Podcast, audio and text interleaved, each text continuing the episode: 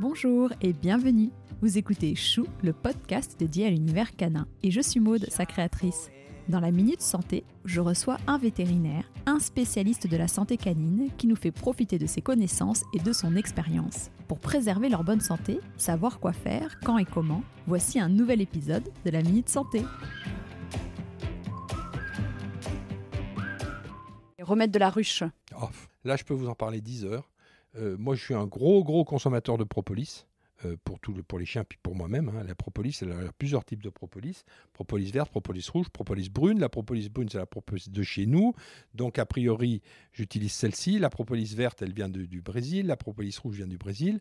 En cancérologie, elles sont effectivement, il y a eu plus d'études avec la propolis verte la propolis rouge. Mais propolis, il y a deux laboratoires en France qui savent travailler la propolis, qui savent très bien la travailler. Il y en a d'autres sûrement. Je vous dis ceux que j'utilise. C'est Pôle Énergie, qui s'appelle Aristé Pôle Énergie, qui a été racheté. C'était Percy Dussert, qui est un génie du miel et de la propolis. Et l'autre, c'est le laboratoire Apimab. Apimab est installé, c'est des gens adorables, c'est un petit laboratoire, c'est des gens qui qui font pas les malins, qui travaillent bien, etc. Moi, et qui, qui travaillent qu'avec la propolis locale. Alors la propolis, c'est également un anticancéreux, un anti-inflammatoire, en externe un cicatrisant. La poudre de propolis est un cicatrisant exceptionnel. C'est un, biocide aussi. Par exemple, toutes les infections, euh, nous, dès qu'on a pardon, une petite angine, euh, là, comme je racle un petit peu de la gorge, là, je vais aller me sucer deux petits bonbons de propolis, puis terminé.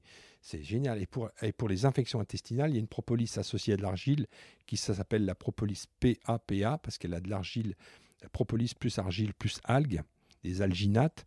Pour les diarrhées, c'est exceptionnel. Le miel sur les plaies, c'est un, un traitement exceptionnel pour cicatriser, désinfecter une plaie. Miel de Manuka, on entend souvent aussi. Ah, pas- alors, le miel de Manuka, c'est le miel de Nouvelle-Zélande qui est labellisé, qui est effectivement très puissant, mais le miel de thym de Provence va largement aussi bien. Ou le miel de châtaignier de chez nous est largement aussi bien parce qu'il contient plus de tanin.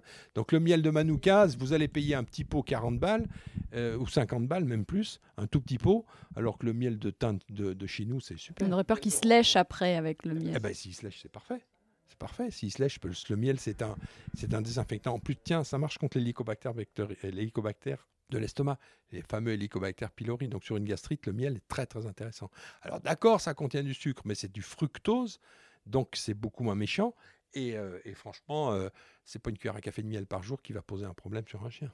Donc, le miel, la propolis, les pollens, euh, je les, je les ai beaucoup utilisés. Trouver des bons pollens, à part la marque Aristé, Pôle Énergie, c'est bien, c'est un stimulant d'immunité exceptionnel. hein. En particulier le pollen de cyste, qui est une plante du sud.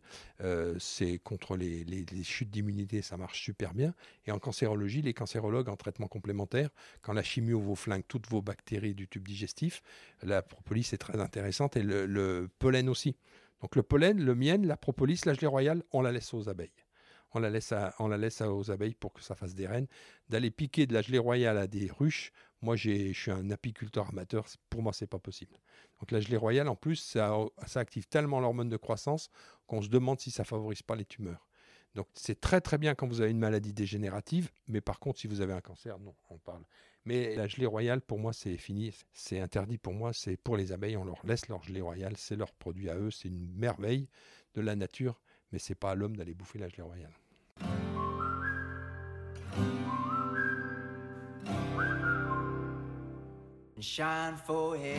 Si cet épisode vous a plu, n'hésitez pas à me le dire sur les réseaux sociaux et à le partager autour de vous. Vous pouvez aussi laisser 5 étoiles et un commentaire sur Apple Podcast ou iTunes. Avoir des notes permet de donner plus de visibilité au podcast. N'hésitez pas non plus à me taguer dans une de vos stories sur Instagram, ça fait toujours plaisir et c'est une bonne façon de diffuser le message. Très bonne semaine, prenez soin de vous et de vos toutous.